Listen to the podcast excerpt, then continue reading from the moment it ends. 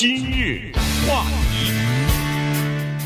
欢迎收听由中讯和高宁为你主持的今日话题。在刚刚过去这个礼拜六啊，呃，在佛罗里达州的 Jacksonville 这个地方，一家商店哈、Dollar General 这个商店里边呢，发生了枪击事件，呃，是一起种族的仇恨犯罪事件、啊。现在联邦政府以及当地的警方呢，都是朝着这个方向来进行调查的。那么这个事件当中呢，有三名呃，就是顾客吧，呃，被打死哈。这三名顾客呢，如一你一听这个是种族仇恨的话，那基本上可以想象出来，这三名顾客都是黑人。那么这个枪手呢，是二十一岁的一名白人男子。呃，他所构成的这个仇恨犯罪呢，不仅是他这次杀害的都是黑人，没有对商店里边的任何白人开枪，同时。在他的电脑里头呢，也发现了几份这个宣言啊，这几份宣言一共二十七页呢，基本上内容也都是有这个种族仇恨的这种这种意识形态的，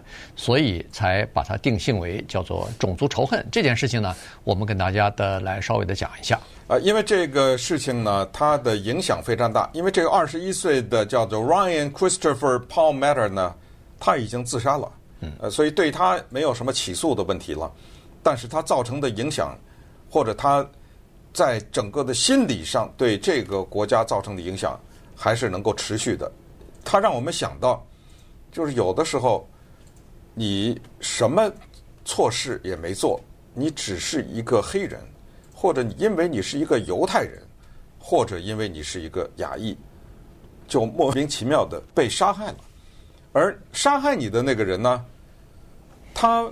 没有犯罪记录，呃，他不是想从你的身上抢走你的金钱，他没有什么别的可图，他图的就是要用这种方式来完成他对一个整个的一个族群的一个人的偏见。那么我们的下一个问题就产生了：他这二十七页纸也好，他这二十一年也好，他二十一岁，他的对黑人的。深仇大恨。已经到了这样一个程度，我要和你们同归于尽，就是我把我的命也搭上，我为了仇恨你，这哪儿来的？他的这种仇恨，这个可能才是我们真正需要知道的，因为我们作为亚裔也是外国人，在这个国家我们也是少数族裔，我们有没有受到过攻击呢？从政府的层层次，从各种排斥我们的法律，到法院的过去的历史上的一些裁决，到对我们实行的私刑，到民间的这种种种大大小小的辱骂和肢体的攻击等等，那是比比皆是。那这个时候我们都要问这个问题，就是对我们亚裔的这种仇恨，一个人他本身是一个天真无辜的孩子。他慢慢的小学、中学这么一路长上来，他为什么对这群人格外的仇恨？但是关键是这样，谁都有偏见，谁都会歧视另外的人。但你把它变成行动，而且这个行动是到最后是我跟你同归于尽，这事儿就得研究一下了。你说这个人是疯子不一定啊，对不对？你研究一下他的经历不一定。他选择礼拜六是为什么呀？啊，礼拜六乃是著名的。马丁·路德·金在美国首都华盛顿叫做百万人大游行啊，呃，那的六十周年纪念日，在那一次的大游行上，他发表了著名的“我有一个梦想”的这么一个演讲。礼拜天是美国佛罗里达州 Jacksonville 这个城市一九六零年大暴动的一个纪念日。那一次，一些黑人在静坐示威，试图获得他们在这个社会当中的一些平等的地位。结果，两百多个白人手里拿着棒球棍和 axe handle，axe handle 就是斧头把，嗯，上面没有斧头，斧头就出人命了。带着三 K 党的那些标志，对这些黑人，其中还有一些白人呢，跟黑人在一起争取权益，都被他们打了。也是这一个礼拜天的时候，也是这样的一个纪念日，所以我们有必要来看这个事情呢，来再次唤醒大家对这个国家的深层的存在的这个歧视和偏见的重视。对，呃，他在礼拜六去行凶哈，其实也可能就是挑了这个日子哈，他并不是一个巧合。呃，我们就先看一下这个二十一岁的人，他是当天是发生了什么事情哈？他现在依然和父母亲住在一起，他是住在隔壁的，不是在呃 Jacksonville 的，他是在旁边的一个 Clay Clay County 哈，显然不太远。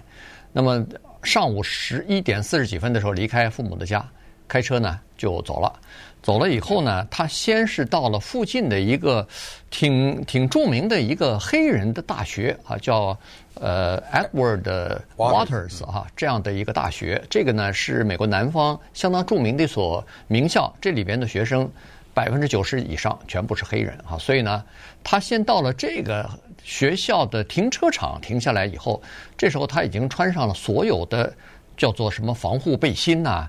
呃，蓝色的塑胶手套啊，枪啊什么的都弄好了，一长一短两两支枪啊。然后在显然这所大学里边，因为是个礼拜六，而且是一个中午，哎，这个大学里头居然那个保安还是相当负责任的。保安发现这个情况以后，叫来了一组保安人员，说这个我们停车场来了一个人，他这个穿着打扮不太一般，穿的全副武装的这个像军人一样的东西，然后还有枪什么的。不对，咱们赶快来看一下。结果人来了以后，他一看这个情况呢，这个年轻人啊就离开了，就开车离开了。所以这个时候。那个大学里边的保安向当地的警长办公室报告了，说有这么一个人到我们学校里头来，挺可疑的。遗憾的是没有打九一一。对，没有打九一一，因为没出人命，也没他也没有拿枪威胁任何人，也没有放下什么狠话，说你等着我要学什么学学习什么什么，什么都没有，就没有发生任何事情，他就离开了。然后离开以后不久，他就跑到附近的这个。Dollar General 去去，先是在停车场，一个乘客坐在自己的车里头，在停车场里头，他对着人家的汽车里头连开十一枪，嗯啊，然后开了十一枪以后，拿着枪，他拿的是 A 二十五这个半半自动步枪，呃，进到店里边，然后又打死了另外的一名黑人。这时候呢，他就要求店里头的所有的白人离开，从后门离开。有一些不是白人。呃，这个有意思，就是说，但是肯定不是黑人，对对，他是让一些白人或其他人非啊或非白人，大部分绝大部分是白人，绝对都是白人，从后门离开，但是他明确说黑人不得离开，嗯。啊，就是说他跟着这些人从后门出去以后又回来，对，开始又开枪打死另外一个人，结果对还有一名女性，他再开枪，人家跑啊就没打中。啊，这时候呢。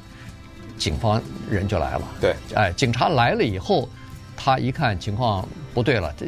他这时候呢，先给他父亲发了个短信，说是你们用螺丝刀打开我的房门，我在电脑里头有东西，你们看一下。这时候呢，其实枪击案已经快结束了啊，而且呢，他警方到的时候听到里面一声枪响，就是他自己结束自己的生命了。嗯，那么。他父亲进进到他的房间里头，从电脑电脑里头就发现了刚才我们所说的总共二十七页的东西，一份是给警察当局的，一份是给他，呃，好像是给他父母亲的，还有一份是给这个媒体的，三份东西啊，这里头就有详细的他的这个就是种族歧视的这种呃这种内容的东西吧。那他父母亲看到这个情况之后，马上打电话给警察局了。但是他们没知不知道的是，其实这个时候枪击案已经发生，而且他的儿子已经自杀身亡了。今日话，欢迎继续收听由中讯和高宁为你主持的《今日话题》。这段时间跟大家讲的呢是刚刚过去这个星期六发生的枪击事件啊，在佛罗里达州的这个 Jacksonville。这城市呢，其实算是佛州大概最大的城市了哈。这个有差不多一百万人，呃，百分之三十是黑人，所以在这个地方呢，这个最近啊，就是种族呃歧视或者种族的这种言论是比较猖獗的。一是反对黑人的，另外一个就是反对犹太人的哈。这个有的时候在。第二天早晨一起来的时候，在你的院子里头就可以发现一些反对犹太人的传单。有的时候，他那个新纳粹主义团体就在某些高速公路上的那个悬挂一些大的标语，就是呃攻击这个犹太人的等等啊，这些最近这一段时间呢，呃频繁的出现。那么在这个 FBI 所公布出来的数据当中呢，就是从二零二零年开始啊，针对少数族裔的这个种族主义的仇恨犯罪，大概增加了百分之十一左右。其实。这里边呢，最大的族裔受到攻击的是黑人啊，大概占百分之三十。呃，亚裔的显然在这个疫情，就是新冠病毒疫情之后，以对亚裔的仇恨犯罪也明显的增加了。那么这个人呢，也稍微讲一下，这个 Ryan Christopher Palmetto 呢，他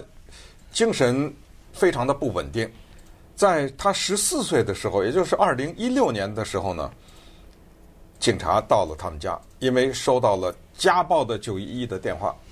那我们试想一下，如果他是跟他兄弟俩人哈，对，如果只是你扇我一个耳光，我骂你一句，会有警察来吗？那肯定不会，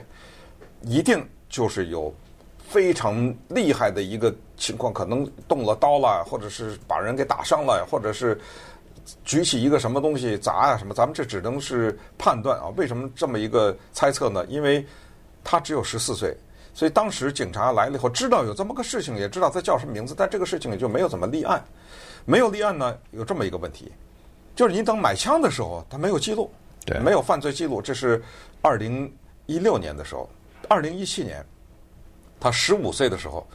又出了一件什么事情？那么在佛罗里达的这个地方呢，有一个法律是用一个民主党的众议员的名字叫 Maxine Baker，用他的名字命名的一个法律叫 Baker 法案。这个法案呢，是因为这一位议员呢非常关注有精神问题的人的这个情况，所以他推动的这个法案，就是当一个人呢出现这个精神问题的时候呢，在这个里面有个强制的七十二小时的观察。那二零一五年的时候，他呃二零一七年的时候，他十五岁的时候呢，也受到过这个观察，就评估他的心理状态吧。那一定出事儿了，对，对吧？好好好端端的干嘛评估我的心理状态啊？但是。还是因为他是一个未成年的人，所以这个事儿呢，在他购买枪的时候没有任何的记录，否则的话，怎么可以把枪卖给他？他这个是合法买的啊，这枪不是他爸爸他妈的，是他自己合法买的，所以这个情况也引起了社会的重视。